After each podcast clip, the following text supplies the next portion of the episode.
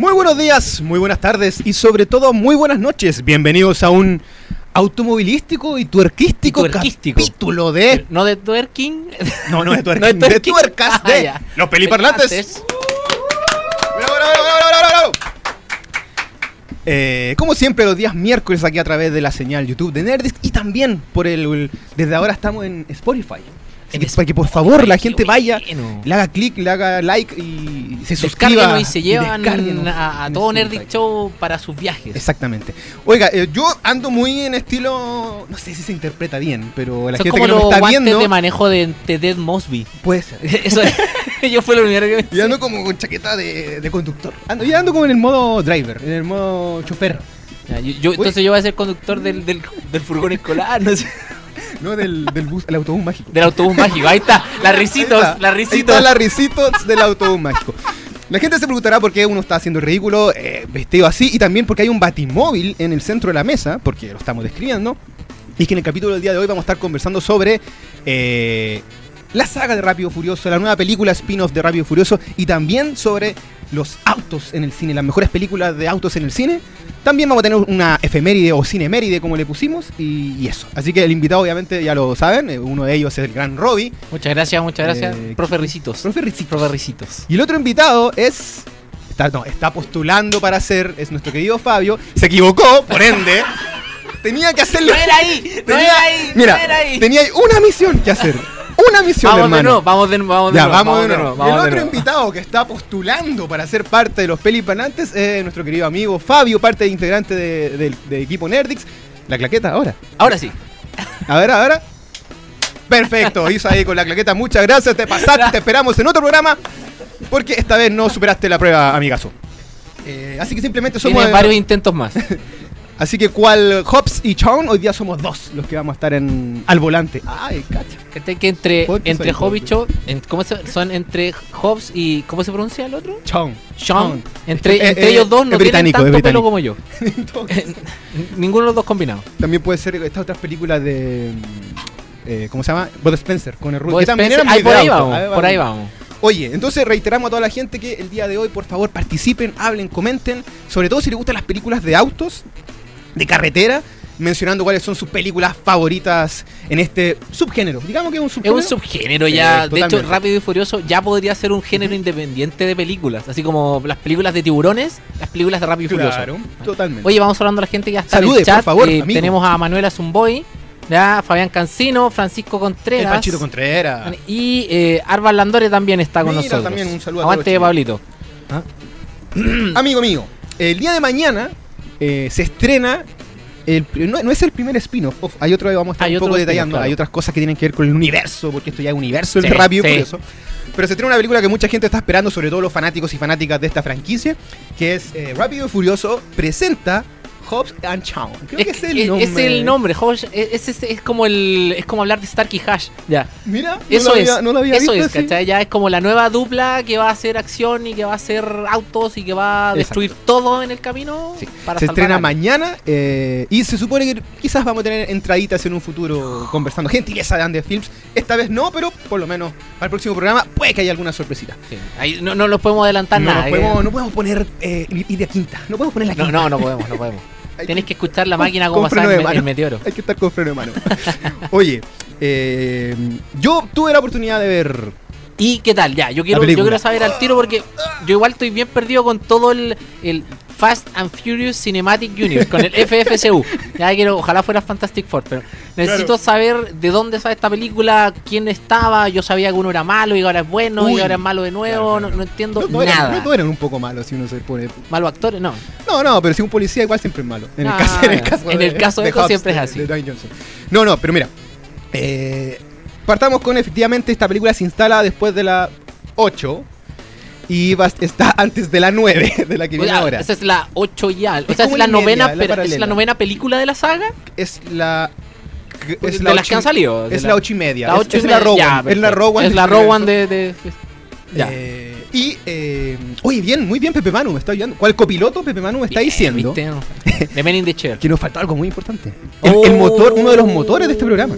Claro, estamos hablando de, de, mecánica, de auto, no podemos, no tenemos combustible, no tenemos motor para avanzar. Y para eso hay que mencionar y darle un fuerte aplauso, por favor, a los chicos y chicas de la tienda Blue Robot. Blue Robot. Un aplauso, por favor. Tienda Blue Robot, que es auspiciadora de los peliparlantes y donde tú puedes conocerla ahí en Bandera 537. Tercer piso, una tienda muy bonita, una experiencia donde vas a conocer todo sobre... eh, hay poleras, hay cojines, hay polerones, hay, hay unas consolas, también hay, hay arcades. O sea, de verdad la experiencia es muy noventera, lo van a pasar chancho. Con solo ir a la tienda ya están... Van a disfrutarlo desde ya. Yo sé que Dwayne, con todos sus Du- productos. Dwayne Johnson ha ido a comprar a Blue Robot. Yo me- me creo, consta, aparte está me plaza de armas, hay, muy- Ah, listo, claro. hay mucho tráfico. Hay mucho- hay mucho auto. Igual eso sí, sí, cambiando de tema. Pero después voy a dar ese punto. Eh, insisto, repito, por favor, vayan a ver a Tienda Blue Robot, arroba Tienda Blue Robot, sigan la que está en Instagram. Ahí va a hablar, va a estar el Seba y la Tex que los van a recibir porque es una maravillosa experiencia como tienda y como todo, todo ñoño ñoña que gustamos. Lo te iba a decir que si, si Rápido y Furioso fuera acá en Chile sería como en Iquique. Bueno, Tendría que ser o en Iquique o en, o en- autos o tunados. en Chicureo. Ahí o, o en la. yo una vez me acuerdo que vi un, un, un Mustang, un, un GTS, un Viper GTS. No cacho nada pero te estuvo, ahí se va notando un poquito el lore, ¿viste? un Viper GTS que eh, anduvo por la, por la autopista central ¿Ya? y claro, y el típico video de que el gallo eh, metió chala, como se dice acá, apretó a fondo, ¡bum! se disparó y todo, ¡oh, qué maravilla! Gallo, ¡pa! ensartado en un camión. Así que no le duró nada. A, a lo mejor era amigo de amigo de Arturo Vidal. Puede ser. Voy a dar un dato muy triste. Y es verdad. y no- no- o sea, es triste porque no- nos pasó a unos amigos del barrio. Pasa que la saga de Rabio Furioso parte como el 2001, pero y en ese, en ese tiempo todos empezaron con el, con el rollo de Pimp My Ride, como de arreglar los autos. Ah, claro. Y yo tenía un amigo eh, que efectivamente tenía un auto y lo, ¿Y- y lo tuneaba? Y ¿Lo hacía, tenía? participaba en competencias, ahí en el Oh. tema como por Lampa, creo. Y en una tragedia hubo otro conocido en común que falleció, lo atropellaron. Salió en las noticias y todo. Entonces, un poco, obviamente, por favor, no participen en estas carreras si que siguen ahí. Pero el tema va de que fue tan eh, imperante o, o destacado lo que produce Rápido Furioso en su momento cuando parte a inicios de siglo De hecho, claro, que la- mucha gente se metió en el tema de arreglar los autos, parte, los autos. la historia parte en, en un montón de guerras clandestinas y, y de hecho los protagonistas que, que venían compitiendo se hacen amigos porque uno le ayuda al otro a arrancar de la policía. Totalmente. Exactamente. Ahí Oye, después te pero- que... bueno. Después vamos a entrar en detalle de lo que tiene que ver un poco con la saga, una- algo someramente, pero hay que decir que, reiteramos, se estrena esta semana eh, Hobbs and Shaw. Es que, Y- ¿sabes qué? A mí el tráiler me, me entretiene mucho. Yo El lo veo y es, es una película por si sola. un, eh, el, el Inti, Sí. Inti Carrizo Grande, Inti Carrizo, director de noche. mencionó en un tweet que a mí nunca se me olvida porque tiene un Twitter muy entretenido. Dijo que en el año, no sé, 1800 y tanto, los hermanos Lumière crearon el cine y no pasó nada hasta esta película. ¿Por qué? Porque dice así como que viene a dejar la, la, la patada. Así que es tremenda cuestión de. Puede ser, puede ser. Oye, eh, hay que decir desde ya que tiene súper buenas críticas, por lo menos lo que salió hoy por hoy, si uno ve las páginas clásicas, Metacritic, eh, Rotten Tomatoes, Ujú. está por sobre, creo que está en los 70, el, el- que va a ser una película de Rápido y Furioso eh, Es- muy eso particular. porque al final, tú cuando vas a ver una película de rápido, rápido y furioso. Hay que decirlo rápido. Y Claro, furioso. rápido y furioso. eh, tú no vas a ver eh, un, un cine muy elaborado, un argumento tremendo. Vas a ver una película rápida y furiosa. A pasarlo bien, A pasarlo bien. Y cumple con eso. Exacto. Y si nos bajamos, y si, y si ponemos el freno de mano de lo que tiene que ver con esta película, yo creo que incluso para mí debe ser debe estar por sobre varias de la misma saga. Yo creo que de aquí, desde Es una, de mis favoritas es la quinta, cuando Justin Lin como que le dan todo a ese director, le dan de frentón como todo el puente para que Es que es imposible que una saga haya sido tan larga que no, y que no tenga sus guateadas por ahí. Exacto. Pero aquí se levanta yo creo que la pasé súper bien. Una película muy entretenida. Y oh, el corazón de este cuento es lo que decís tú un poco a, a inicio del programa de esta idea de Stark y Hatch, que son dos Mm. personajes que si uno ve un poco la historia de esta saga, eh, se odiaban, ¿cachai? Al fin eran, eran archirrivales, Y peleaban, tú se daban todo, todo el trailer tú ves que durante toda la misión están Y compitiendo. la película es un poco lo mismo. La película se da en esta instancia como cómica de que va, hay un fin mayor que tiene que ver con la hermana de Chon y de un virus letal mundial que se está produciendo y estos dos personajes desde Estados Unidos junto con lo, perdón desde todo, el- Desde- todo el tema ma- eh, no es- Miami es ¿Como Londres? No, eso es Londres. Pasa que Chon el tema es espía inglés Ah, Londres ya, ya, y el maorí que tiene que ver con Lilo y Stitch ¿dónde, dónde ¿En pasa y- Hawái? en Hawái. Se te olvidó Hawái. ahí se conecta todo este universo y mm, Hay que hablar que el carisma que tiene, o sea, yo siempre he dicho que eh, Dwayne Johnson es un tipo muy carismático, que incluso retomando un poco el, el rollo maorí que tiene como siendo Maui en, en Moana. Eso, eso me, me encanta esa idea de que dicen vamos a hacerlo a la vieja escuela y empiezan a sacarle filo a los palos, Bueno, a eso, preparar eh, trampina. Eso toda me esa encanta. etapa, las escenas de acción son alucinantes, son una locura que en verdad uno no, no cree lo que está pasando y efectivamente entra ahí. Eh, y también Jason Statham, yo creo que lo sigo desde Stateman, Jason Statham lo sigo desde Snatch de Guy Ritchie, donde Oh. no pega ni un combo. Es muy gracioso porque él no pega ni un combo en esa película, solamente conversa. Está con yo su tengo, mano en yo la tengo que reconocer que yo, yo, cono- yo lo conocí por el transportador. Ya. Ahí, fue donde Ahí, yo entra, supe ahí entra era. en la línea como de acción pura y ahí nunca ha salido de ahí. Pero eh, Jason Statham parte con la película de Guy Ritchie, Snatch, donde hace un, un personaje como ruso. No, es que esa, esa película es Peliculón. es peliculón. Y, Oye, hay gente ojo, en y este el- actor, and- dato freak, él partió siendo clavadista. Hay videos en YouTube donde él era clavadista muy ¿En chico, muy serio? joven. Por eso tiene tanto tonificado y espalda cuadrada Ah, además, pues si va esa cuestión que Macho alfa plateado. Un robot. Oye, en el, en el chat están mencionando así casi como con una división, ¿ah? Team Hobbs y Team Uy, Shaw. mira, me parece. ¿eh? Ah, podríamos hacer. ¿A quién te gusta más, a? Yo, te- yo siempre voy a preferir a Dwayne Johnson. En cualquier Johnson, cosa que haga, siempre. Siempre voy a estar con Mm. él. La verdad que sí. Es bacán. Es que, es que no puedo decir que no. De, de hecho, Es que te gusta igual la lucha libre, yo creo que. es que claro, Conecta es que con La él- él Roca. como actor siempre me, me ha gustado. Lo que él hace, el tipo se, se lleva las películas encima. Mm. Tiene un carisma de. Igual es como siempre la misma película a veces. Quizás porque está siempre el mismo pelado. Claro, es como que siempre el mismo personaje en varias aventuras. Claro. Entonces, como te dice el gallo, de- te lo resumo, que, siempre. La roca, pum, haciendo esto. La roca la haciendo esto. Toda la razón. Ya no, ya no sabes esa Entonces, es muy difícil encontrar un papel que no sea, pero el gallo es tan simpático que, que te gusta igual. Sí, es un actor que está para eso. Está, Está para la claro, acción. está para eso. Está para la acción, está para, Y no te aburre. para la comedia. El caso de Batman es lo mismo. Así que. mm, bacán. Ahora, dato muy importante de la película, esta que se va a estrenar. El villano es, es Idris Elba, loco. Grande villano. Y que en el tráiler dice: Soy un Superman negro I'm porque Black Superman. genéticamente su cuerpo está trabajado. Por eso puede eh, hacerle bronca y hacerle la collera A esos dos al mismo tiempo, no cualquiera. A dos torres hace. gemelas. Claro, básicamente eso. Sí. Heimdall peleando con dos Entonces torres gemelas. Vaya a ver a tres pelados peleando. tres pelados, una cosa muy varonil, muy testosterónica, dándose duro, dándose combos, en el buen sentido de la pelea. Y es entretenida, lo pasáis bien, te Cumple. harto, cumple. Así que por favor, si este fin de semana no tiene ningún panorama, vaya a ver este No, y si tiene panorama, cancélelo y Sí, vaya a ver sí. esta película. Vaya a ver al Seba Festigame y después va a ver Y después, claro. Rápido y Furioso. Así que por favor vea esta, esta peliculona. Hoy tenemos mucha gente en el chat que lo sigue repitiendo. Sí, Saludos, Marco por favor, por Aliaga también, que dice Aguante el Team Show, que está ahí con, con nosotros.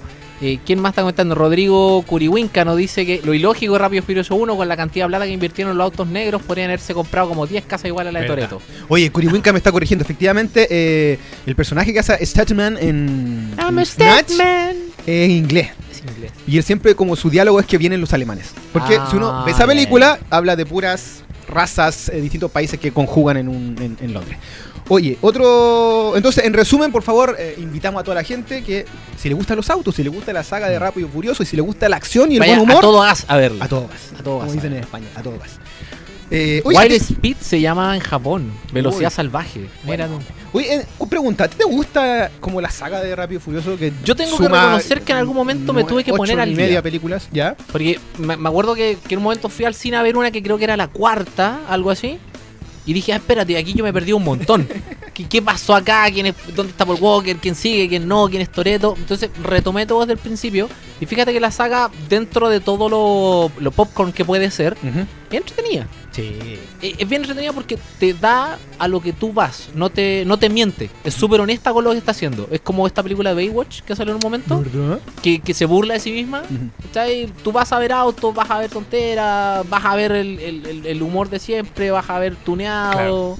Eh, Ahora, Convengamos que esta película es un 2.0 de una, una maravillosa película de años 90 di- que se llama Point Break. mm, es cierto. Que tiene ahí a nuestro querido amado Keanu Reeves y a eh, Patrick Swayze. Patrick Y es la misma cuestión, un policía, pero en vez de autos va donde unos surfistas y también se encariña con este grupo y ahí un poco va en debate. Es si que es el que- carácter development de, de, de- ese trabajo, de, de que vas y te, te ves en una situación, tienes que de una u otra forma hacerte amigo. la el, el mismo personaje de Roca lo dice en el tráiler. Es un asunto familiar. Cuando se trata del, del fin del mundo, es una. Yo también estoy ahí metido. Todo aquí estamos claro. en piño. Oye, eh, y Furioso 2001, primera película, está inspirada en la novela Racer X del escritor Ken Lee. Mira, hay una novela. Una novela de ¿Cómo una autos. novela de auto? ¿Cómo así? Tenéis que pasar rápido las páginas. No tienes que ir eh, pasando como talonario la esquinita para ver, los, para ver los, los movimientos de los Sería bacán eso. Eh, y según dicen, esta va a terminar el año 2021, después de 20 años, con la película número 10. Eso es lo que se establece. Tiene cortometrajes, uno se llama eh, Turbo Change eh, algo así. Otro es Los Bandoleros, que es un cortometraje donde está Tego Calderón y Don Omar. Los bandoleros. Sí, muy regga- es muy reggaetón. Claro. Y bueno, hay que mencionar que obviamente uno de los hitos que tiene esta película es que su protagonista, por lo menos en la primera fase, fue, fue Paul Walker, que era este Ryan, policía, detective, fallece y uno dice, loco, esta saga hasta aquí llegó. Hasta que- y lo, de hecho lo hicieron, lo animaron. ¿Cachai? Y, como, uh. y la- y efectivamente en, en- en la película de despedida se cumple, se arma bien, la gente se emociona. Me acuerdo que cuando estaba en el cine había gente llorando cuando se despide Toreto de Es que Brian. fíjate que de- dentro de todo, como ha pasado tanto tiempo, tú te puedes poner a pensar que, no sé, tienes personas que siguen al universo Marvel, tienes personas que siguen el universo de, de Rápido y Furioso. Exactamente. Que, que es un tipo de público que te disfruta esta película, que te disfruta la música que está en la película. Que es este como comeo hip hop de la calle, en el caso que sea latino, te van a poner reggaetón. Y se va a ir reinterpretando. Porque claro. En, cambio, en, base a la época en que está también. De hecho, la, la, que, la que en un momento llegó como aparte, o, o no sé si me estoy adelantando, porque No, dale, sigamos, métate. En Reto Tokio, que es una película Que, eh, que sale Eh, como. sale un poquito de, porque todas las Rápido y Furioso se, se basan en, en sacarle caballos de fuerza, pero resulta que, que Japón tiene la particularidad de que no tiene muchas pistas rectas. Japón es un... Pura. Claro, Japón es un, es un país de, de- de cordilleras y curvas, entonces ahí se hace popular el tema del drift, Ah, de, del, ¿cuánto sabe, eh? de sacar hacia allá, de sacar hacia acá. Entonces, de hecho, por eso son famosas series como Initial D, que es una serie de autos. Y ahí está lo. Y por eso quiero hacer esta relación, porque fíjate que en Initial D la música que utilizan para las carreras es Eurobeat. Ya, ya. En Rápido y Furioso, cuando hacen el reto Tokio, ponen la misma música que nos ponen acá, el reggaetón, el rap. Pero cuando dan reto Tokio allá, Ajá. ponen Eurobeat. Y Oh. cuando dan la serie Initial D en Estados Unidos, este anime lo tiran allá, la música que le ponen es la misma música de Rápido y Furioso. Porque la gente asocia los autos con esa música. Hay un homenaje guiño Claro. total. Mira. Oye, Fabio, por favor, de fondo, hay la gente que nos está viendo en YouTube, podemos ahí a po- poner, tener imágenes de apoyo, porque hay un videito como de un resumen de la saga, porque al final son. Vamos, hoy por hoy vamos en ocho películas. Esta es la historia de Toreto. Claro. El Fabián Cancino dice Rápido y Furioso partió como una película de carreras clandestinas y terminó siendo una misión imposible de autos. De hecho, en algún momento habían hasta submarinos. No, Cu- cuando sí, en el. cuando, Cuando en un- es como la, la brígida. Ahí ya dije, ¿qué, qué van a poner ¿Dónde después? vamos? Oye, es bueno, lo, lo interesante es lo que tú mencionaste de, de Reto en Tokio, porque a nivel de película, cuando sale, eh, no me acuerdo si creo que fue la tercera, que sale como En- película. Cronológicamente la Cuando tercera. sale, en el en sentido de estrenarse para el cine, a nivel de butacas. Pero cronológicamente está después de las 6. Es una cuestión muy psicótica. Y o sea, ya habían cachado, ya decían, para allá vamos. pa' o sea, allá vamos. los hermanos rusos, o sea, ya, No, olvídate. esto antes, Le esto hicieron antes de los hermanos rusos. así. Aprendan. Aprendieron de Rápido y Furioso, así que por favor.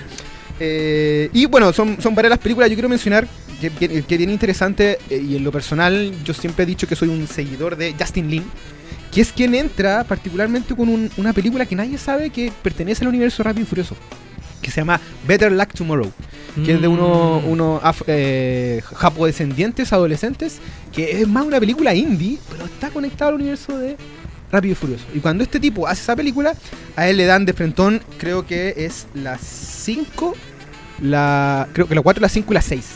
Que la, él las dirige. Ah, y es ahí donde el tipo dice, él replantea y mete a la roca, se pone a pelear todos con todos, entonces un poco como que renueva y ahí te dice que esto tiene para rato.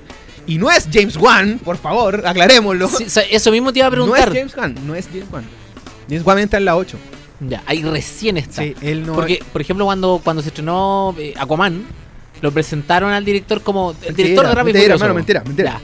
El que la hizo ahí fue Justin Lin. Él es el tipo, el de Star Trek Beyond, para muchos de la trilogía de las nuevas Star Trek, la mejor. buena, buena, él, sí. él es el que la. Bueno, James Wan hay que desmerecer, obviamente, igual sigue una fórmula de, de humor, acción, pelea brutales. Pero yo creo que destacar que aquí el, el- el chico japo que la llevó fue Justin Lee. Es que, de hecho, es, es una, como bien dicen ahí en el chat, es, es todo un tema de, de- Ya, parte con el tema de los autos, siempre tiene que ver mucho con la velocidad, con la escena, pero en algún momento tú dices, eh, le cambias el nombre a la película y, y podría ser cualquier otra cosa. El tema está en que son de pronto las historias o los personajes los que te generan continuidad. Exacto. Eso es como que un, un personaje le pasa la antorcha a otro y ahí siguen en el universo, pero en realidad ya dejó de ser carreras, porque generalmente era, era la idea de la carrera. Yo me acuerdo muy bien, en- no sé si es en la, en la segunda, que parte el personaje de, de Paul Walker en, en una carrera clandestina y sale con un latino, sale con una japo. Con todo, si es súper. Es como Benetton. Es Claro. muy multirracial la, y, es, la saga. y es una carrera. Entonces en algún momento de, de verdad pasa del tema de las carreras, así como de, de ser el que llega antes, el que llega antes, a terminar siendo casi que, que los autos o que la velocidad es un recurso para Claro. contar la historia. Aparte hay personajes que mueren, se supone, pues tuve el, el tema de Michelle Rodríguez, que era como de la saga inicial, fundacionales de los personajes, y uno cree que muere y después aparece nuevamente, y ahí como que en sí extienden los personajes. Está En Eva Méndez, está Gal Gadot, digámoslo. Eso o sea, a decir, en- Gal Gadot parte pero- en... Yo tengo que yo tengo que decir que uno de los así como el, el- el aporte más charcha en una película es el aporte que hace el personaje Gal Gadot en la película cuando lo como que único sale en bikini, ¿no? Eso Sí, es como que la única. te- Como que cuando planean el robo, tenían que sacar las huellas digitales a un viejo. Y la Gal Gadot, la única pega ahí es ir y que el viejo le toque la nalga. No. Y con eso le sacan las huellas. Entonces. Mal, mal ahí. ¿cachai? Pero después Wonder Woman y se... No, claro, ahí se, ahí se redime, ahí se redime, nada que decir. No se redime ella, como que en verdad La redimen. La de- como debe ser. Oye, eh, ¿qué más? Leamos por favor, dice, no es de hater, pero para mí lo mejor de la saga Rápido y Furioso son los memes. Oye, esto es muy interesante porque eh, hay que decir que lo que pasa con el universo de Rápido y Furioso, yo creo que no debe tener puntos medios, como que a la gente o le gusta o no le Por gusta. eso digo, es aparte. Yo siempre lo comparo. eh, eh, de hecho, es parte de un meme que lo dicen que la saga Rápido y Furioso es el, el FIFA ¿Ya? del mundo del cine. Así como la gente que le gusta FIFA en el juego, no juega otra cosa. Y son como el mismo tipo de persona que le gusta Rápido y Furioso. Mm, ¿Sabes? Y, y al que no le gusta los juegos de FIFA, tampoco le gusta Rápido y Furioso. Entonces va como una. También tiene que ver mucho con el perfil. Perfecto. Mira, no lo había pensado razón. ¿Cachai? Entonces como que ya tú, eh, no sé, pues, en- en- en- en- coloquialmente hablando, el que le va a gustar Rápido y Furioso es el, el que le gustan los autos, el más tuneado, el, el de repente el más El loco tuerca, el loco y la loca tuerca, El, de repente hay... Eh, Gata y Tuerca, buen- muy Ay. buena teleserie de Canal 13. era malísima. no sé, oh, se me cayó la... Me retaron, de- mira, me, me ¿Te achiqué. Eh, ¿Qué decía? El... Uy, me- Oye, pero te estás me- cayendo. Me estoy derritiendo, espérate. Yo, yo sigo hablando, por mientras. Eh, dato importante que te conecta con esta nueva película. Eh, Hubs, el personaje de La Roca, entra en Fast Five en la 5. ¿Quién lo hizo? Justin Lin. Eh, ahí me está el Rodrigo Corihuinca, me da un muy muy dato. Dice que Justin Lin toma eh, la acción de los 80 y 90. Eso, ¿Qué pasa es un, ahora arma, con- eh, es un arma mortal. Totalmente. Es un el último Boy Scout. ¿Y qué es lo que hace Hobbs and Shaw? Lo mismo.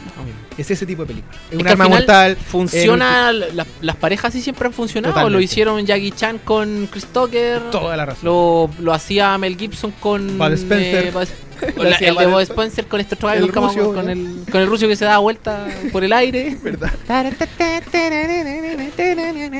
Pero eso andaban en carritos de golf, Sí. así que la velocidad no era lo Así suyo. que amigo, amiga de los años 2000, esto ya venía de antes.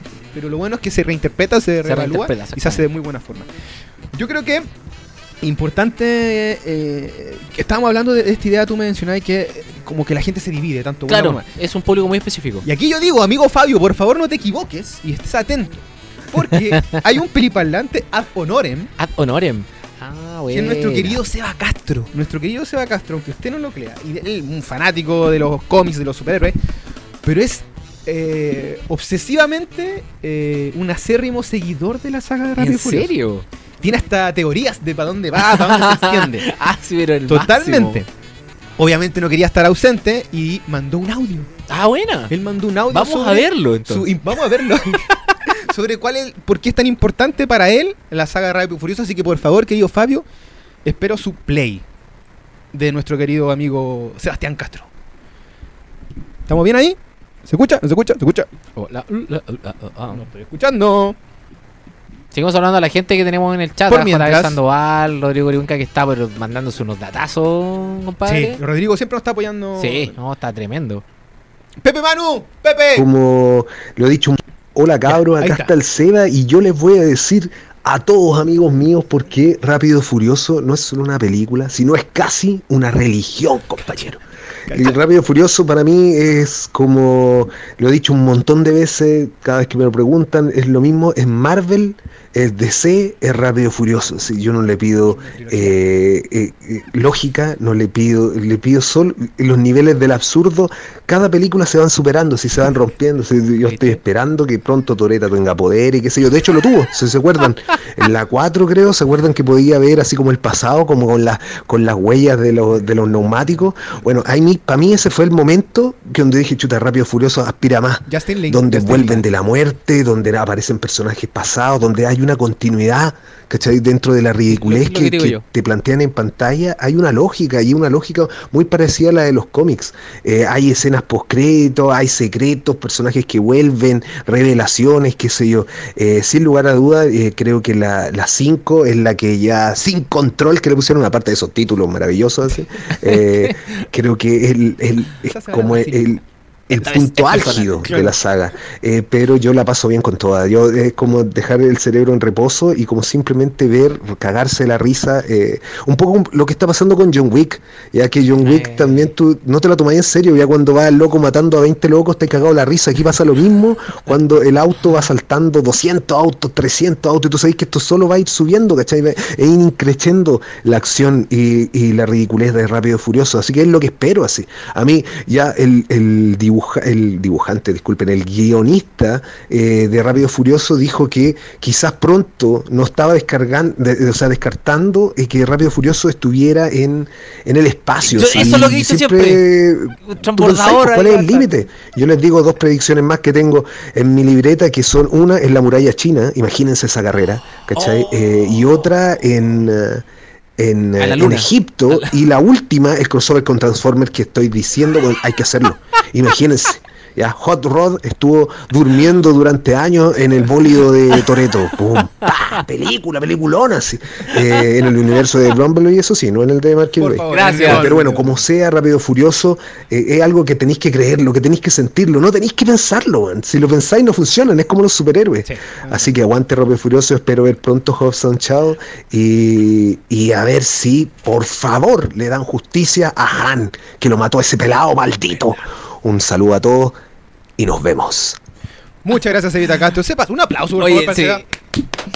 Yo Te- creo que te- yo- todos esperamos ese crossover Sí, de Transformer con Rápido y Furioso. Que va a que- existir, puede pasar. Cuando lo, cuando lo dijo el Seba, no pude evitar ponerme a pensar que la saga de, de Rápido y Furioso es como el eje, tienes que vivirlo.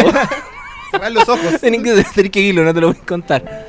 Oye, pero qué notable. La, ya ya me entusiasmé con ese Es crossover. Juan, de Transformer. Transfer- claro, imagínate que estás en, en la carrera.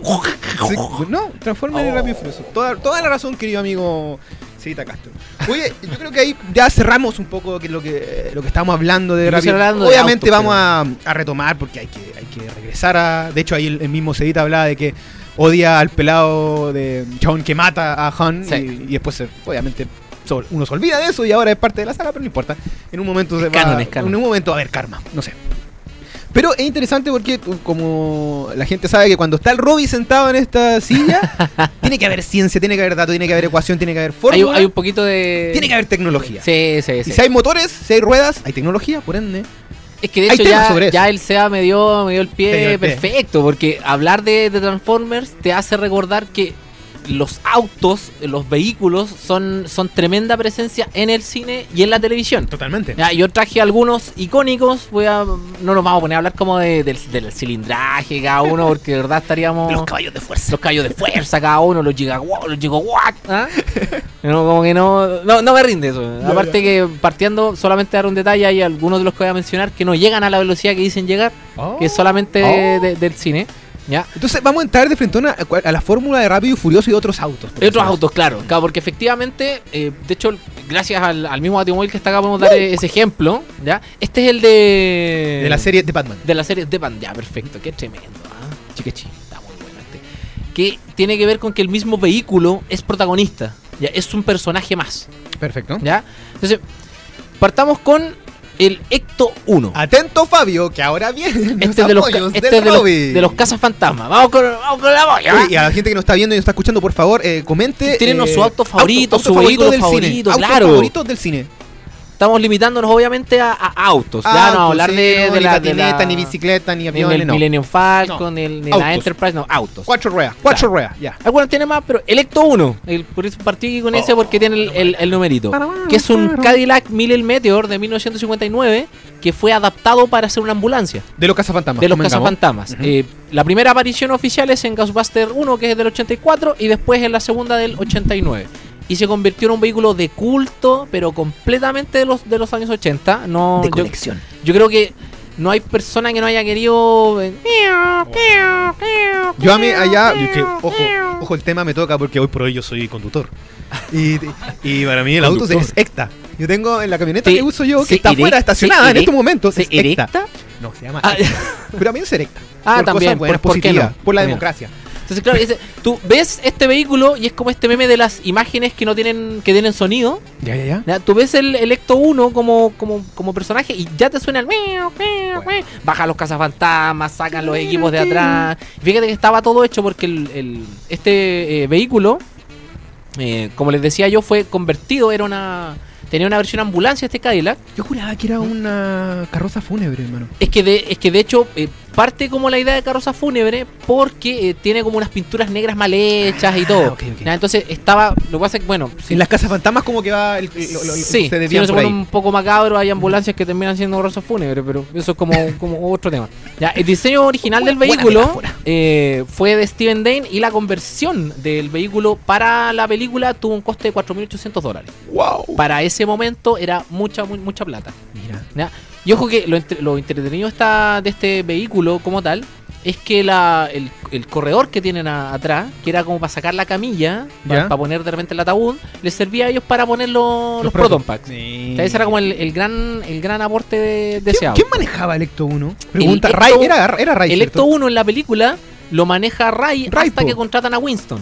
¿Verdad? Y después Siempre Winston el negro haciendo se convierte la pega en el- en el- ¿Viste? Siempre. ya. Sé que yo tengo solamente como dato de los cazafantasmas, yo soy muy fan de, de la saga. eh, Winston como personaje eh, lo redimen un- eh, Sí. mucho en la caricatura de Real Ghostbusters y en el cómic. Sí, Porque de los cuatro personajes, Winston es el único que sabe agarrarse a combo. Porque todos los otros son y nerds es, y es el único religioso. y es el único. Ah, verdad. Es el único también. religioso que siempre dice, loco, aquí hay algo de fe. Entonces, como claro, que él todos indaga en otras científicos, este era el que ponía el, el muscle. El negro, por hermano. El negro. Aguanta Ernie Hudson. El negro, por hermano. Ya, continúe, por favor. Ya. hermano.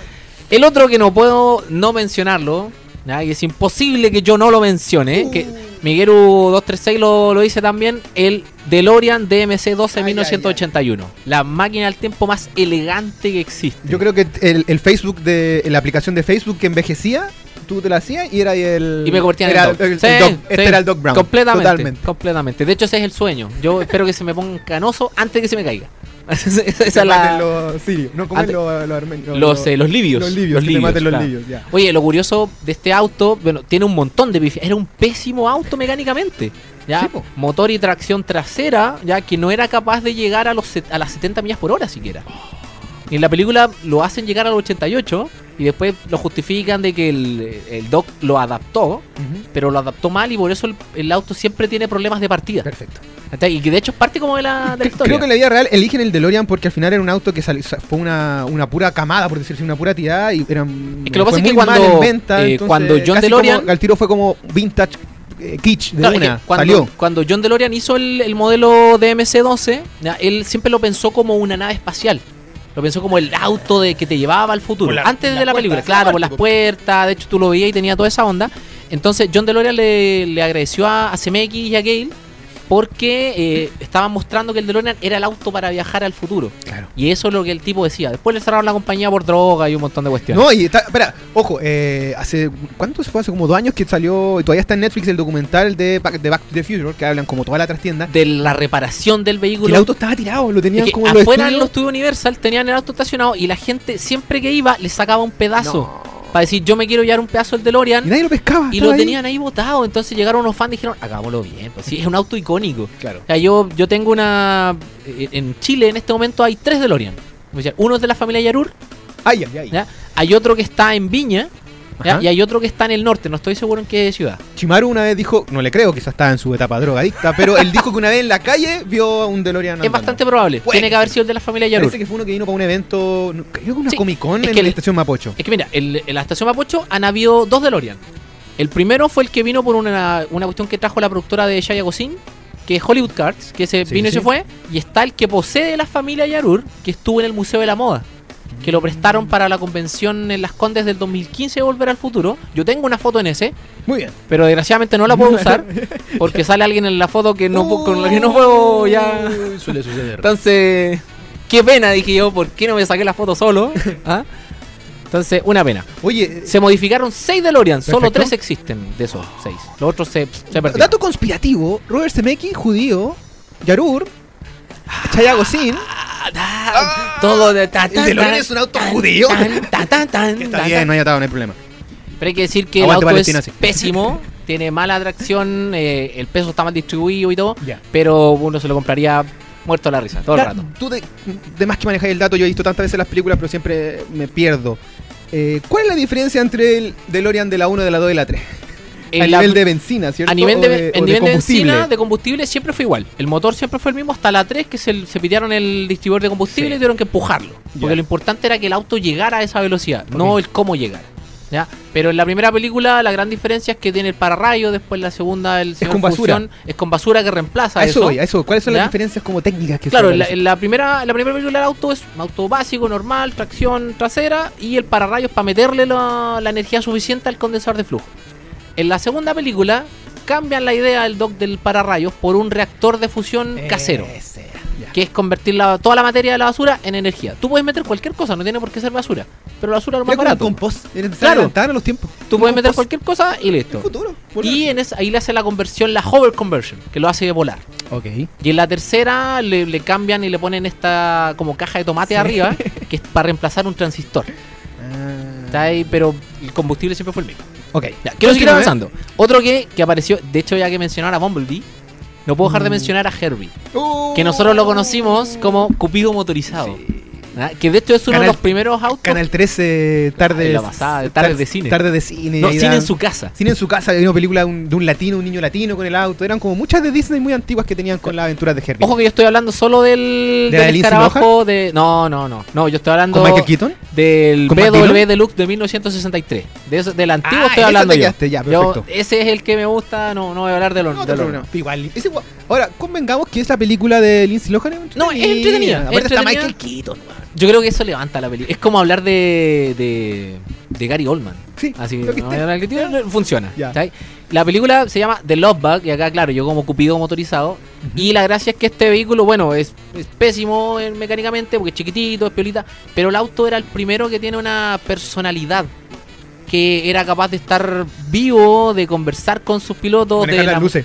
De cambiar las luces. Se enamoraba de otros autos. Wow. Tú lo partías ya a la mitad del auto y las dos mitades tenían conciencia. Antes, que, era- antes que Cars estuvo antes que. Cars, antes que Kit, Mira. antes que todo, fue Herbie, fue Cupido Antes que Christine, de ahí te he hecho. Peje Lagarto, un, un cariñoso afectuoso saludo para Peje Lagarto, dice que eh, habla del 58 de Christine. Ujú. Eh.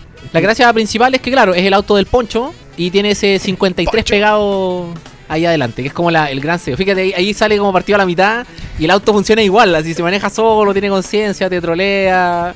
Y hay que decir, bueno, que los Había varias películas de Herbie, insisto. Hay una que es Herbie con un niño tiene latino, una- está esa. los- Dos, tres, cuatro, cinco, seis contando la del 2005. La de Lindsay. La de Lindsay Lohan, que es Herbie Fully Load.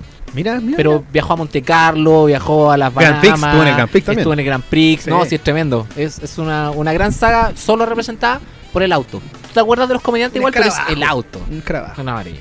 Hay un escarabajo en los cazafantasmas en la serie animada. Continúa. Probablemente vamos. Llegamos al. tan, tan, tan, tan, al Batimóvil. Oh, lo más grande. Hay Mm, dos Batimóvil icónicos. Uno podría mencionar el de Schumacher, pero eh, no, ¿para qué? El primer Batimóvil que tuvimos en el cine, el de Batman de, del 89, la versión de Tim Burton, que, que tenía esta idea del, del cine noir, pero Sí. convertido en un auto. Con la bombita a los lados. Ujú. Y que tiene- el, el vehículo es, eh, fue diseñado por Anthony Force y fue construido sobre el, el chasis de un Chevy Impala.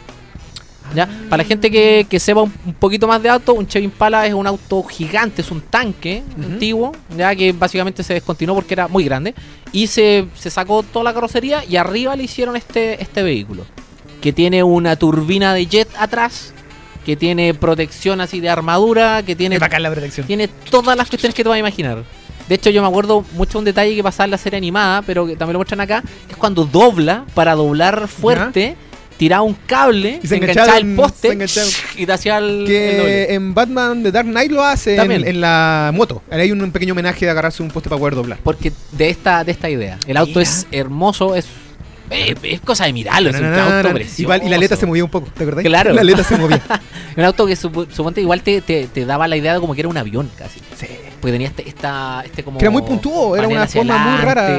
La, la turbina, la. Era como un murciélago con ruedas. Sí. Oye, dato freak, Chimaru es- debe ser uno de los mayores coleccionistas que conozco de Hot Wheels y de eh, batimóviles. Así que un fuerte cariño afectuoso a nuestro querido Chimaru. Como mención honrosa, quiero mencionar también, el, aprovechando que estamos con el Batimóvil, el Batimóvil de, de la serie de Batman de los 60.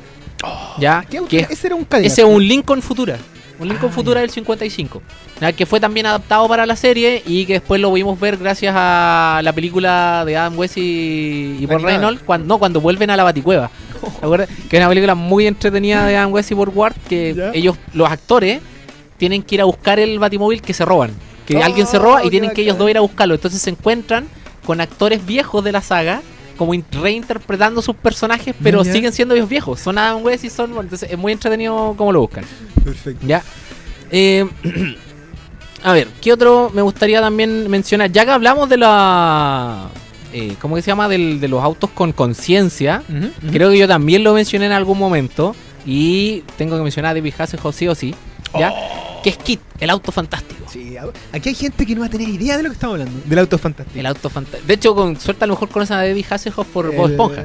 Sí, sí, claro. Porque Claro. de Baywatch no, no lo van a encachar. No, nada, nada, nada.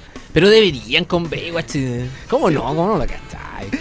El Oye, Kit es El un. auto fantástico. eh, era negro, ¿cierto? Es un Pontiac Fiber del 89. El auto es negro, claro que sí. Sí, pues. Claro.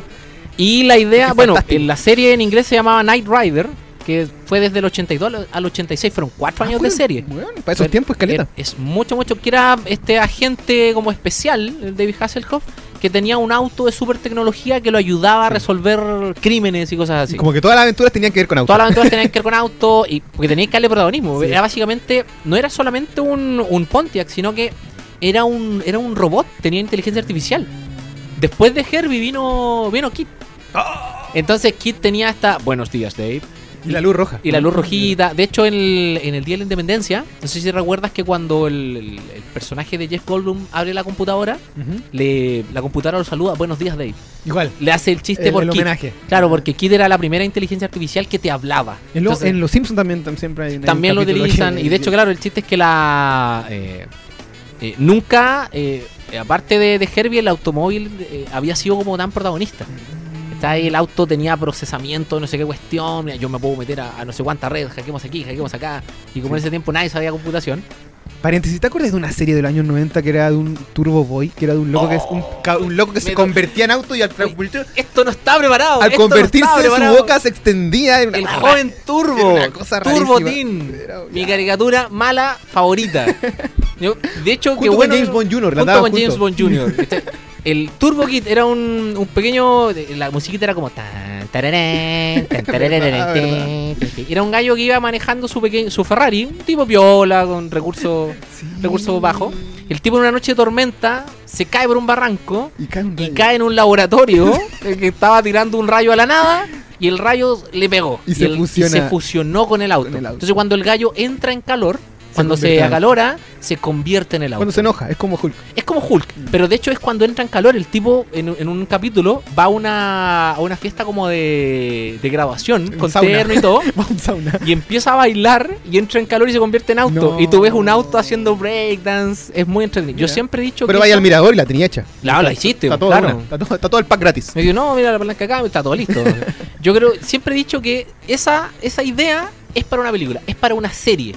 Un tipo que se convierte Un en tipo que se convierte en auto y que resuelve. Es como hablar del auto fantástico. Continúe. ¿Qué otro...? Mira, traje otros ¿Qué otro más aparte. importante auto? Otro importante, tengo al General Lee, Ahí me pillaste. Aquí estoy al aire. de los Duke de Hazard. Ah, te fuiste más para años Ese, 70. ese de los años 70, de hecho, es un Dodge Charger RT V8. Ya. Tiene 8 cilindros del 69. Ten, ten, ten, ten, ten, ten, ten. Era como el. el- Era un auto, pero como el Melipilla. Como de- afectuoso, abrazo y cariño a Melipilla. porque esa es una ciudad que sí existe. Sí, existe. Es maravillosa, es muy buena gente, muy hermosa gente. Y de hecho, lo, eh, lo interesante del General Lee como vehículo es que tenía una bandera confederada en el techo. Entonces también generaba problemas como con el auto. De hecho, hay gente que lo tiene el vehículo por, eh, por nostalgia, pero no lo puede usar porque tiene la bandera confederada. Ahí era un poco racista. Para, Claro, digámoslo, para la gente que no sepa, era un poco racismo. Claro, y de hecho, otro detalle que nos- nunca entendí si fue a propósito o no, este auto, el, el Dodge Char- Charger que usaron para, para la película, o sea, para la serie, no se le abrían las puertas. ya. No tenía... Entraban por los vidrios, pues, Entraban siempre. por los vidrios. Entonces, no sé si no, sé si se hacían a propósito porque tenían ellos una, una chica muy bonita en la, en la serie. Ah, la prima. Claro, que la hacían que la hacían Jessica, meterse al auto. Jessica Simpson fue en el remake. el que la hizo en el, en el remake, claro. Que la hacían subirse al auto, entonces obviamente le ponían ahí todo el ángulo. No, mal, pero O sea, mal, eh, pero nunca entendí por qué las puertas no se abrían. Era como parte de, de la la choreza de entrar corriendo De por entrar corriente, ventanas. tirarse por la ventana, nunca tuvo vidrio. Lo voy a hacer ahora. Esta serie inventó. Preparo, preparo, el- cuando nos vayamos ahora. Le puso como. eh, no sé si habrá sido la primera que lo hizo, el freeze frame. Ya, ¿y a qué te refieres con eso? Cuando, cuando el vehículo, por ejemplo, saltaba por un barranco y lo. Oye, parado. ¿qué habrá pasado en el próximo poquito? ¡Pum! Y lo congelaban ahí. En los Simpsons también En los eso. Simpsons, porque por ese, los Duke de Hazard, que también es una pareja de acción, pero no son Stark y Hash. No, no se tenían mala, eran como los dos eran como eran traviesos. como super eran como- amigos, claro. sí. Y eran puras aventuras de campo, así como, ¡oh! Se robaron el ganso de no sé quién, hay Claro, que se, encontrarlo. no, se robaron el ganso. Vamos a atraparlo. De hecho, piensa solamente para que te haga una idea de- del tipo de, de- de historias que habían. Si en el remake lo, lo- a los Dukes de Hazard lo hizo Ben Stiller y Owen Wilson. Owen Wilson, sí. Ese fue Taki Hatch ese. Ah, ya, el remake de los Dukes de Hazard es eh, el no- Johnny Knoxville con el loco de American Pie. Peor. El Con- con Stifler. Stifler. Esos son. eh, ¿Cuál es Tugler? El, el hermano de, Sti- de Stifler. el hermano Eh, minimista. Oye, leo por ahí que tenía a Christine. Yo creo que hay que darle una mención porque Sí, hemos sí. hablado de puro auto amenos, amigables, cariñosos, afectuosos, pero Christine en la otra parte. Que es un, un Plymouth Fury de 1958 que aparece en la película Christine del 83. Basada en la no- una de las novelas tan bacanas que tiene este querido Stephen King. Es que cáchate la combinación porque está basada en una novela de Stephen King, pero está dirigido por John Carpenter. Entonces, oh, terror, locura, pero al máximo. ¿Ah? ¿De qué trata? Para que la gente no sepa, porque hay gente que por favor cuando estamos dando estos datos para que revisiten estas películas. Y Cristina habla de un tipo, un perdedor, el típico nerd en los años, yo creo que estoy entrando a los 80, que le iba muy mal en todo. Y de pronto encuentra un auto eh, y empieza a tener una relación muy particular Es que con lo, el re- lo repara y lo le, repara, le dedica mucho tiempo. Y que pasa mucho eso, convengamos que esa figura existe del tipo que le hace cariño al auto, que lo lava, que es casi como su amor de su vida. Y efectivamente entraron en una relación y este auto es un poco maligno cuando le hacen cosas a este muchacho. Claro, empieza, me imagino que de pronto es tanta la obsesión del cabro que al auto le, le, transmite... le transmite emociones y el auto empieza a, a defenderlo. Entonces se hacían bullying, el auto ¡pua! te atropellaba por. Era brígido. Lo interesante como detalle es que durante la filmación se destruyeron muchos vehículos de, de los que usaron para, para, ¿Para Christine. Cristina? Mm, Y, y los que quedaron, eh, solo dos sobreviven y los tienen así como, como ahí retraídos o, o aislados porque les da miedo subirse. Uh, como ese detalle. Oye, solamente para cerrar la, la lista, Tírate con quería un- mencionar el, el. Pursuit Special de Mad Max, ya. que es un Ford Falcon Interceptor del 73, que apareció por primera vez en Mad Max del 79, Aguante. una película que nadie entendió. Todavía.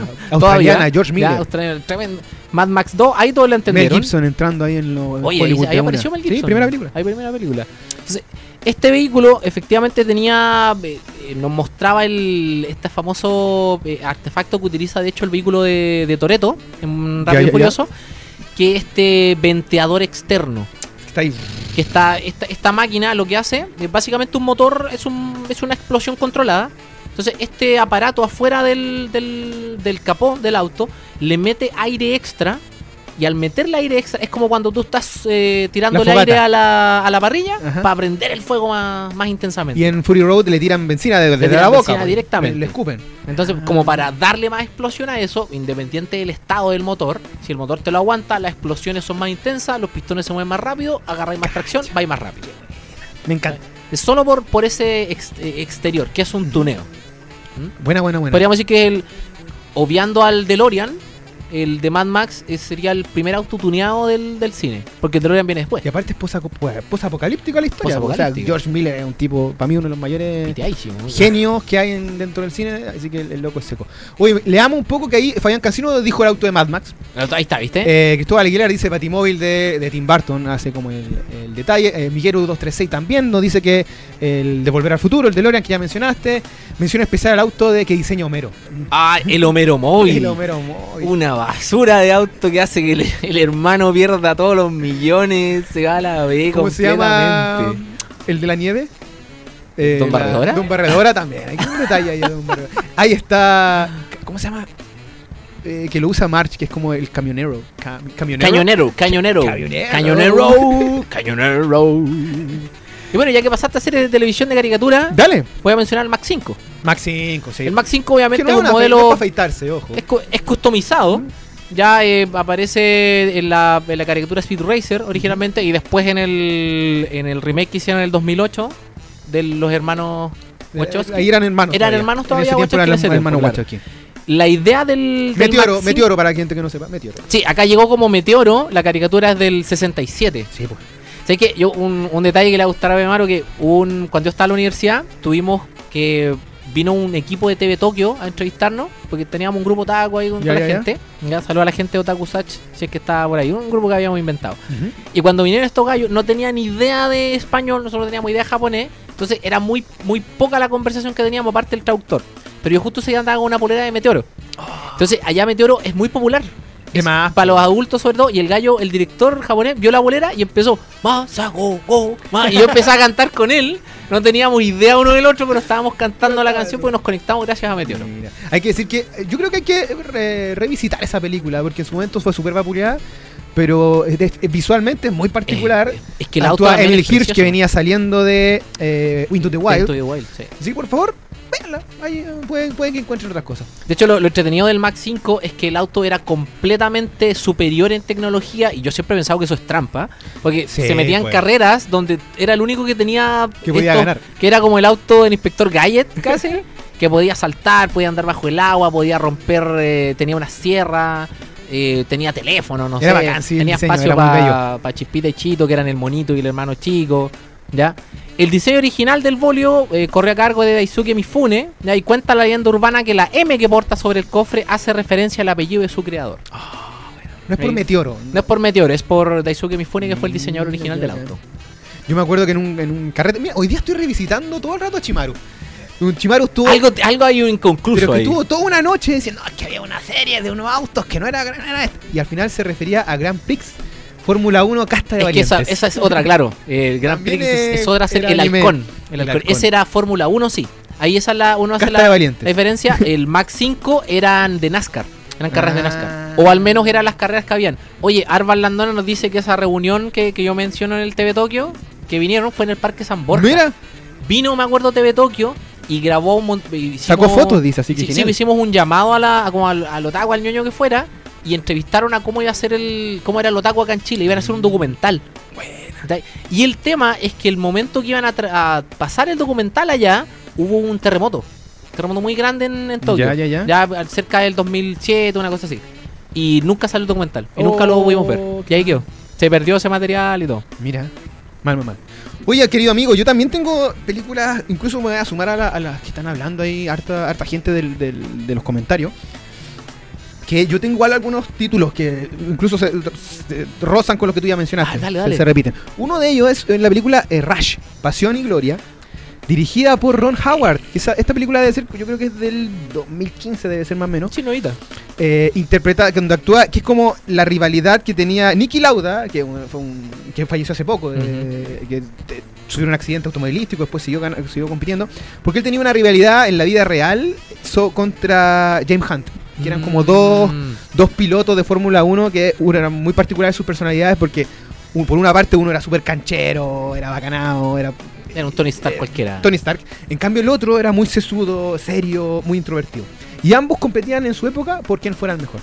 Y la película está interpretada por Daniel Brühl, que es este alemán de Goodbye Lenin, De que también hace el Barón Zemo en, en Mm, Civil War. Perfecto. Y por el otro lado, Crims Hemsworth. Él hace... Eso, eso te iba a decir, sale ahí. Este chico Thor hace del, Este de la bacanao del inglés. sí. Así que eh, Ron Howard, una muy buena película de autos. Otra película interesante, bueno, yo creo que hay que hablar un poco de Cars. que Sí, sí, la no es saga de mis favoritas de Pixar, pero Cars tiene... Yo sé que tengo que decir que tengo un punto, un soft spot con Cars. ¿Por Me qué? fascina. ¿Por- en serio? Me fascina. Primero porque parte eh, también está los años 50 como la, la temática de, de Sí, sí, Hot sí. Spring, que, que me, me fascina eso. Y segundo porque es la historia de alguien que le va tan bien que y que llega al final de una época y que, y que tiene que lidiar con el, Con toda la etapa. con toda esa con darse cuenta que ya está Al, viejo al final es el legado. Es, Claro, Rocky, y es- tiene es que- Rocky, al final es Rocky. eso, Es Rocky. entonces eso me, me fascina mucho esa idea porque el loco de, y es una redención tremenda de que el loco se da cuenta que es tan talentoso pero que no tiene a nadie Claro. y, de bajar el ego y la y tiene que bajar el ego y darse cuenta, reconectarse, ¿cachai? Eso, eso yo lo encuentro genial. A mí me encanta el universo Cars de que todo sea auto, de que las montañas son autos, las nubes son autos, es como muy bonito eso. Otra película, eh, y aquí un, voy a conectar con Peje Lagarto que no ha visto esta película. Baby Driver. Baby Driver año 2017, dirigida por Edgar Wright, que es un inglés que hizo eh, Scott Pilgrim. Es una peliculón, loco. Peliculón. Y es un homenaje a todas las películas de carreras de autos. Hoy por hoy hay un poco de Taxi Driver, hay un poco de Drive que vamos a mencionar también. Hay un poco de. mm, eh, de- creo que tengo también tiene algo de Christine que tú ya mencionaste, así que por favor, Baby Driver, una película muy interesante que trata sobre un chico que está interpretado por Ansel Elgort, este cabro, y su coprotagonista es Lily James, que es una actriz preciosa, muy talentosa, es seca ella. Y que es muy, es muy interesante la tesis que habla de un tipo que, un chico que eh, es el conductor de unos ladrones de bancos. Y su pega simplemente es Elige machucado, volante o maleta. al volante o maleta. Eso. Totalmente. Él tiene que. Taxi para tres, lo mismo, versión, versión gringa. Pero versión gringa. Ahora, ¿qué pasa con este cabro que tiene, tiene tinnitus, que es esta enfermedad que escucha todo el rato un pito en su por, por un accidente que tiene cuando niño? Entonces, ¿qué es lo que hace él? Él está todo el día escuchando su iPod, porque tiene muchos iPod. Ya. Tiene que escuchar canciones. Y él para manejar en ciertos momentos tiene que escuchar canciones de ¿Cómo acuerdo pero de acuerdo a la música en que te- si va a acelerar tal tema. Y, eh, y todas las temas que salen en esta película son muy sesenteros son súper yaceros son súper de la onda funky. Ah, sé un peliculón Baby Baby Driver vean con el tráiler tú ya te que hay que hay Me recordó mucho la escena, no sé si la has mencionado o no, esta película con de Sylvester Stallone, ya ¿cuál? que cuando es un piloto Fórmula 1, ah sí pues esa se llama Driven Driven, que salía Cristian de la Fuente que sale Cristian de la Fuente, aguante, aguante. Aguante papel- Chile, loco. Aguante Chile, loco, Chile no estamos todos. Ah, que en esa película el gallo efectivamente es un tremendo talento, pero se pierde porque el gallo no sabe manejar su vida emocional y qué sé yo. Pero él para concentrarse cuando empieza a, a acelerar mucho, empieza Ajá. a silbar. Entonces cuando están los gallos en el control, empiezan a escuchar un silbido. y era. ¿Y por qué, qué es esta cuestión? cacha? No, es que hace eso para relajarse. Aguante. Y el gallo tiene un truco heavy que hace en la pista.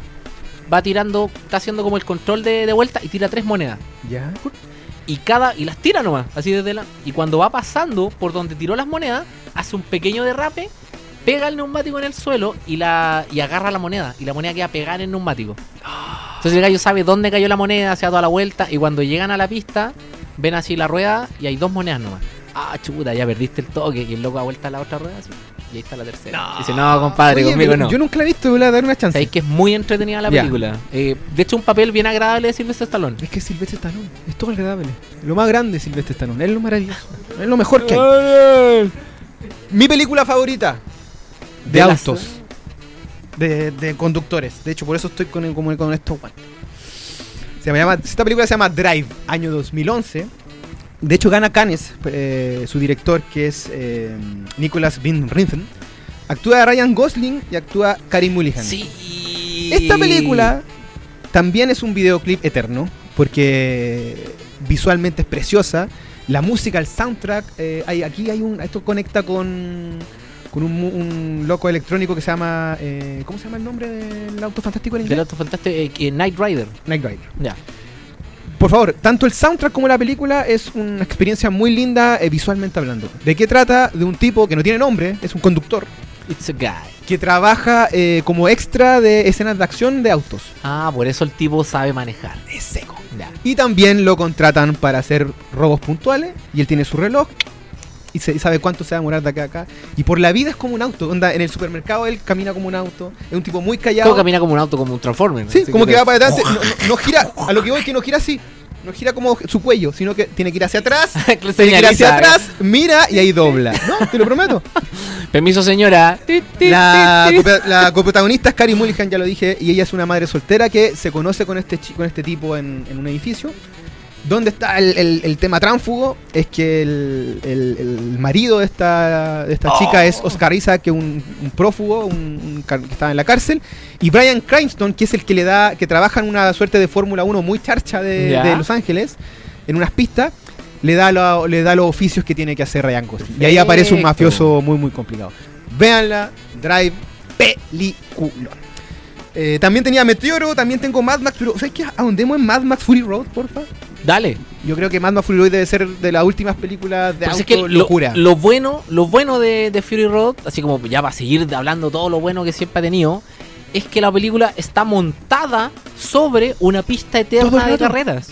Es- no para. No paran de andar en auto y es como que eh, ahí te das cuenta lo devastado que está el terreno, que es un desierto infinito. Y los gallos andan, andan, andan, andan, andan, andan, Sí. y ahí queda. Por favor, vean cómo se hizo esa película. El- to- todos los autos que usaron, que, toda, toda- que hay muy poca digitalización en, en nada. Es Piensa tú todo- que tienen hasta auto pa- al gallo encadenado en No. guitarra. Y Yo creo que es el mejor vehículo que existe. Con los parlantes, un gallo en la guitarra encadenado y atrás. ¿Sabes Tira qué? eso, la guitarra tira fuego. ¿Sabes qué interesante? No había visto el tema de, de- de que una pista, porque si uno, no, esto ya no es spoiler, porque si no la viste estáis mal en la vida y tenéis que Nunca doblan tampoco, así que por eso digo es derecho. Pero si uno se da cuenta, en nuestros protagonistas, llámese Imperator Furiosa, con esta chica, junto con Mad Max y Nukes, ellos para salvar todo el cuento tienen que volver al inicio. Volver al Es inicio. una pista. Mira, qué bueno. ¿Cachai? Dice, loco, ¿cómo hacemos esto? ¿Cómo, cómo, cómo, cómo derrotamos a, a Im- Immortal Joe? Pucha, para allá no podemos escapar, no nos queda benzina, tenemos que regresar Tenemos al que inicio. regresar. Es una pista. Es una pista, claro. la descubrimos, hermano, ¡Ah! Lo descubrimos. Oye, y por último, que lo habían mencionado por ahí, yo creo que hay que hablar del gran, por favor, digamos que un grande. Nicolas Cage, Angelina Jolie, 60 segundos. Película. Wow. Película, 60 Sí, segundos. sí, también sí, fue memorable. Año 2000, inicio de siglo. Eh, yo me acuerdo que esta película también, el tipo tiene que hacer robos porque... Rápido y Furioso cuando no había Rápido y Furioso. Cuando no había Rápido y Furioso. Angelina Rubia, tatuada. Angelina Rubia, No, tatuada. Película. Eh, eso, porque yo sé que la gente que estaba comentando había dicho que por favor hablaran. Estaba por ahí ¿Pondrías un momento. Yo esto solamente como, como pregunta extra que se, se me vino ahora. ¿Pondrías Speed como película de. ¿Speed me está- eh, de- me tiró? De máxima, no, máxima velocidad. Oh, sí. La de. una micro.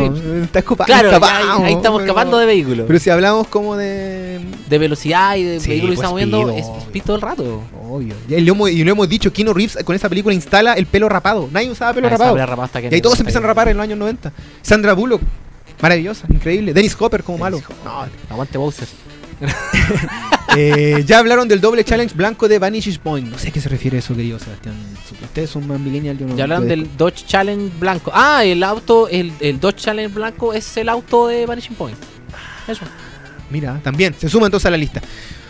Eh, también tenía a Christine, que ya lo mencionamos. El auto Austin Power, dice, ¿viste? El auto de Austin Powers, sí.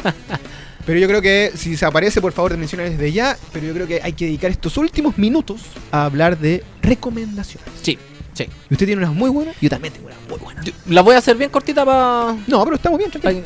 Que bueno, es que es como ya un poquito la velocidad. Estas recomendaciones son súper tranquilas. Ya la, que de hecho es un documental que yo eh, he hablado por todos lados, hasta los codos de este documental. Tienen que verlo sí o sí, es una producción tremenda. Es de un director que a lo mejor te, te va a gustar a ti, que es de Darren Aronofsky. Sí, le tengo, te lo respeto. Eh, tomó Me gusta, la me, gusta, me gusta mucho Pi y me gusta mucho eh, The Black Sound, el cine negro. el cine, cine negro. Y el luchador, el luchador también. Toma toda la maquinaria de National Geographic. Imagínate el nivel de producción que tiene ya con eso. Ok, ok. ¿ya? Es un documental de 10 capítulos donde eh, Will Smith, que es el host del... ¿Netflix? En Netflix, sí, está en Netflix, es llegar y ver. Ok. Él es el host de este documental y te muestra eh, cómo el planeta Tierra puede ser el lugar más extraño de todo el universo, porque mediante el testimonio de unos, creo que son 10 astronautas, y entre todos los astronautas suma más de mil días en el espacio. Y cada, por ejemplo, el primer capítulo es el oxígeno. Hablemos del oxígeno. Y los astronautas te dicen, bueno, para mí el oxígeno me pasó esto, una vez se me salió un tornillo. Como la antesala, la como la antesala, te van dando testimonio, después dicen, ya, ahora hablemos sobre cómo se formó el planeta. Y otra galla te dice, bueno, yo soy bióloga, hice este experimento. Y, y es, tan, es tan puro el testimonio, porque te, te dan a entender que los astronautas tuvieron que salir del planeta para verlo y poder entenderlo. Para- claro. Entonces el testimonio de ellos es distinto. Y como lo, lo hostea Will Smith, es entretenido. Aguante, Will Está ahí el tipo directamente Día de la algún- independencia. en alguna parte el, el- el gallo dice dos tallas que son muy entretenidas con eso. Eh, dice, hay un capítulo que es sobre vida en otros planetas y el gallo dice, bueno, ustedes sabrán que yo he estado con extraterrestres harto tiempo, Y le pegó un combo. pero les voy a decir algo que a lo mejor los va a asombrar. No eran reales. y, y se tira esa talla y no están ahí. Black, Men-. Entonces son... El, el documental se llama One Strange Rock. Ya, que dice que, en- que básicamente en, en la traducción es que, que donde estamos es una cuestión súper rara. Es una una- roca muy rara. Claro, visualmente es, es un deleite. Las tomas que tiene son O sea, si es. National Geographic eh, la producción. es que sabéis que yo he visto documentales de National Geographic, pero el, el- el- la visual que tiene esta cuestión es tremenda. Yo creo que eso es lo que primero que me enganchó. Así que lo recomiendo mucho. One Strange Rock, 10 capítulos, son tremendos, tremendos. Véalo con calma, disfrútenlo. Me encanta. Mi recomendación también voy a quedar en los terrenos documentales. Y también voy a quedar en Netflix. Y es porque eh, se estrenó hace poco, yo creo que se estrenó este fin de semana, eh, un documental que ya está entre los populares, salieron crónicas en la prensa de que hay que verlo, que se llama Nada es privado. Nada es privado es porque yo al tiro conecto con que hace unas dos semanas todos, o la mayoría de la gente que tenía Facebook hizo, se empezó a poner viejito. El Eh, eh. Y decían que estos datos iban a los rusos. No lo hagan porque estos datos van para los rusos. ¿De qué trata este documental? Este documental trata de que un, un profesor que se llama David Carroll en un momento se hace la pregunta y dice, loco, ¿qué pasa con mis datos? Yo quiero mis datos. Y le exige a Facebook y a las de empresas que están como recopiladores de datos de internet Que le pasen sus datos. Oh. Yo, así, loco, yo nunca se los pasé, quiero mis datos. Porque es- él tiene la teoría de que el- el- los derechos humanos, hoy por hoy, en la nueva sociedad, en, en la nueva etapa en la que estamos como, como mundo, son los datos. Es que la- es los tu datos, información. tu información es tu moneda de cambio. Eso es. ¿Y qué pasa con esto? Empieza a aparecer una empresa que se llama eh, Cambridge Analytica. Cambridge Analytica se- bueno. lo que hace es que trabaja junto con Facebook y lo que empiezan a hacer es que en, di- en distintos gobiernos empiezan a participar en las campañas. Claro. Parten en África, en Centroamérica y todas sus campañas ganan. Cosas que eran imposibles, ¿cachai? Y de repente dan el golpe con Trump. Y es que esta Cambridge Analytica empieza a hacer toda, toda la campaña política de Facebook. Claro, empiezan a buscar como eh, palabras que la gente usa, tipo de cuestión. Virales, videitos, es lo que nos fotos, muestran en House memes, of Cards. Todo eso. En House of Cards nos muestran esa manipulación de información. Todo eso. Entonces todos los- todas las personas un poco persuasibles empiezan a votar por Trump con una cuestión que era imposible. Y hacen esta inve- investigación y también lo hacen con el Brexit. Oh, Entonces el está documental bueno, es abominable porque uno se da cuenta que cuando tú le das like a algo, cuando le das me gusta a algo, esa información pasa a algo que después te lo van a usar a ti. No sé si te pasa que de repente podemos estar hablando, eh, tú nos hablaste del DeLorean y lo más seguro es que después te vayas a meter a Facebook y a ver una foto del DeLorean. Bueno, siempre me han aparecido. Pero, Pero- fíjate que a mí me gustaría siempre hacer el experimento y le invito a la gente a que, a que lo haga. Traten un día de, eh, si están con su celular, si están en alguna parte, tengan una conversación sobre algo de lo que nunca han hablado. De lo que, por ejemplo, que yo hoy día me ponga a hablar de instructor de esquí. Ah, yo- y mi sueño es ser instructor de esquí. y quiero ir a Parellones. Parellones, y esquí, esquí, esquí, esquí. Y nos tiramos con nylon y Y cartones. después revisen si les salen pro- eh, propagandas de... Bueno, aquí te lo explican, te dicen que obviamente no es porque hay un micrófono en tu celular, sino que hay unos temas de ecuaciones, de fórmulas, de algoritmos que hacen que tú derives a ello. Obviamente la, la- la tesis del documental es que habla de, eh, de que esto está participa en todo lo que son como gobiernos autoritarios, pero también hay un cuento de izquierda, de derecha, ambientalista, black power, de todos, aquí está todo metido. Y no, te lo prometo, también lo mencionan. Entonces de verdad es un poco angustiante que todos tus datos están y se Es que van de a hecho, sol- solamente para aportar en esa idea, las redes sociales, lo de Facebook, el FaceApp, lo, lo de viejito, funcionan con redes neuronales artificiales. Donde tú les vas dando información y la red neuronal artificial aprende cuál es la información que tiene que ocupar y cuál no. Wow. Entonces cuando nosotros les damos la posibilidad a FaceApp de que nos envejezca, FaceApp va aprendiendo cómo envejecer un rostro humano. Por eso cada vez lo hace mejor. Brígido. Porque le vamos dando ensayo y error, ensayo y error, ensayo y error. Entonces efectivamente van aprendiendo de nuestros gustos, nos sugiere lo, lo adecuado, eh, Sí. qué sé yo, las conversaciones, los likes, de todo aprenden. Eso. Muy bien. Nada es privado, por favor, véanlo. Están en Facebook, eh, perdón, en Netflix y en Facebook. Yo creo que debe estar también. Sí. Eh, la narración es muy interesante también porque también se hace a través de redes sociales por toda la dinámica de cómo uno va viendo el documental, los perfiles que entrevistan. Eh, no, alucinante. Y quiero despedir con una cineméride, amigo mío. Una cineméride, uff. Porque ahora vamos a implantar la cineméride. Cineméride, para la gente que no sepa, sepa, sepa, Zapa. sepa, zapa. Son efemérides en base al cine y todos los programas de los pelipalantes vamos a lanzar una pequeña efeméride. Así que atento, querido. ¿Estáis estáis preparados, no, cuarto pollo? Que ahora viene está, la mira, cineméride. está. Porque la cineméride del día de hoy es que hoy, 31 de julio, el año, en el año 1999, Oh, se oh. estrenó una película Ah. llamada El Gigante de Hierro. La mejor película de Superman de la historia. Gigante de. yo- también de robot. No puede ser que sea de un, de un robot Mejor como el película de robot gigante, un no de mechas. Solo. Ojo. No- No de mecha. Película maravillosa, animada, de Warner, dirigida por Brad Pitt. ¿Quién es Brad Pitt? Bueno, Brad Pitt ahí parte. Él parte con este tipo de animación, con este tipo de gráfica. Y después es quien nos lleva a experiencias como Los Increíbles. Eso es increíble. Imagínate. ¿Cachai? Ahí parte él. Y él tiene ahí el rollo del espionaje, el rollo de, de- del tema del año 60. Porque esta película pasa en los años Esa película 60. está claro. eh, ca- casi previa a Guerra Fría, muy interesante. ¿Y qué lo, con qué conectamos todo esto? ¿De quién hace la voz del gigante de hierro? Vin Diesel. Vin Diesel. ¿Y quién es Vin Diesel? Toreto. Toreto. Y ahí principal de a Rápido y Furioso. Cosas que no hacen en otros programas de Nerdix. Y acá lo vamos a hacer. Siempre lo vamos a hacer. Vamos a conectar. Ya lo hicimos en el capítulo pasado. Un círculo.